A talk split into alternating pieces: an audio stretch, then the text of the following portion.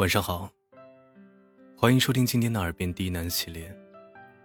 我是冯生，绝处逢生的冯生。感谢您的收听和支持，让我有了坚持下去的动力。今天给大家带来一篇情感文章。是什么阻止了你来一次说走就走的旅行？本节目由喜马拉雅独家播出，感谢您的收听。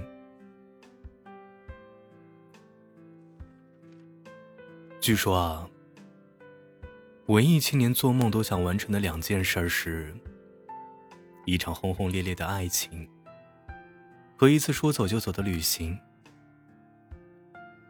前者似乎容易一些啊，谁在年轻的时候没有经历过爱情？以主观感受作为衡量标尺，不管是怎样的爱情，都可以至少在自己心里是轰轰烈烈的。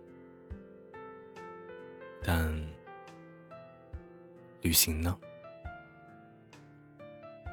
有网友推断，真正能实现一次说走就走旅行的人，大致有两类。第一类是还是没有责任的人。就是父母身体健康，自己时间充裕，不需要为任何人、任何事牵肠挂肚。多数以学生为主。第二类，则是没有责任感的人。话虽有些绝对，却也折射出，如今人们缺少了那一颗勇于放下的心。那到底是什么阻止了我们，不能来一次说走就走的旅行？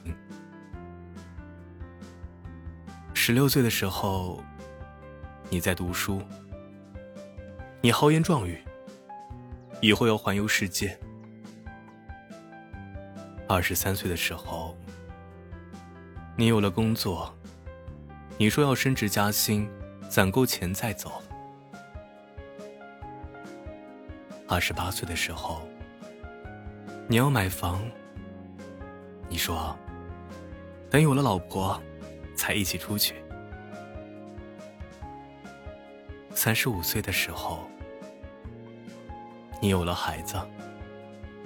你说孩子刚上小学，等长大了，带着出去。四十八岁的时候，你为人父母。你说家里老人需要照料。再等等，风景不会走。到了五十五岁时，你说孩子还没有结婚，心烦。将来带孙子孙女再去。等到七十岁，你老了。你说老伴儿身体不好，你哪还有心情？等等再说吧。其实，大部分人都一样。有时间的时候没有钱，有钱的时候没有时间。我大概也是在这个节奏吧。回想自己的学生时代，无限多的假期，短的一两周，长的一两个月，却依然没有进行一次说走就走的旅行。确切的说啊。是家长没有给旅行的机会。每到假期，父母宁愿花好几千，让我们去参加各种补习班、兴趣班，也不愿意，或者说是不放心让自己独自出去旅游见世面。其实到头来，我们依然还是学习上的失败者。我们依然没有考上家长们希望的高等学府。后来的大学成了很多人的天堂，拿着每个月家长给的工资，但依旧没有珍惜出去的机会，反而是将这些钱花费在了网吧、饭店以及同学聚会上。每当假期到来，思家之情，又是阻碍出去旅游的又一道屏障。现在说到假期，那都是雾里看花、水中望月的事儿。当年能进入这家世界五百强单位工作的时候，我可是被家里的七大姑八大姨当做别人家的孩子的榜样，说给他们的子女的，也着实让我的父母风光了一把。如今三年过去了，大家渐渐忘却了我当年的光辉，只剩下不断的感慨：你怎么这么忙啊？是啊，自己都忙得无可奈何。在这家竞争机制健全的公司里，每个员工都恨不得脚不沾地。每个人策划从提出，完美到执行；每个项目的建立、跟进到追踪，都关系着员工的晋升和发展。休假，按照公司的规定啊。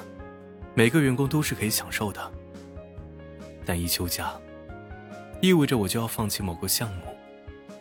这不仅会影响我当月的收入，更会对全年的跟进项目数造成影响。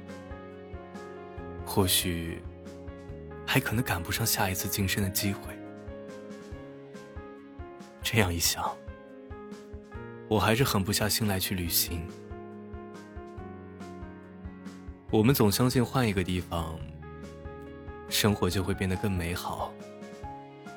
换一种生活方式，人生就会因此转变。可是大部分人什么都没有做过。生活在改革开放大浪潮的我们这代人，无法避免的，就是为了国家的强盛而牺牲自己的生活，而从小努力学习。挤独木桥，考大学，毕业后拼命干活儿，买房，娶媳妇儿。中年后，既担心被后浪盖到沙滩上，又要赚钱养父母孩子，一辈子都在为各种责任而活着。个人的兴趣爱好已经泯灭于现实之中。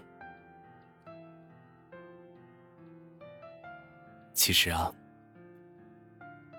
在你挤上车的时候，泸沽湖的鱼鹰正在湖面上飞舞；你开早会时，巴黎左岸的咖啡馆里坐满了人；你写 PPT 的时候，五渔村的夜色正美；你在加班吃泡面的时候，美国六十六号公路上的人。正在风驰电掣，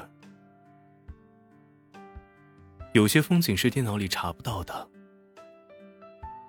有些感动是电影里没有的剧情。愿我们能真正享受这些。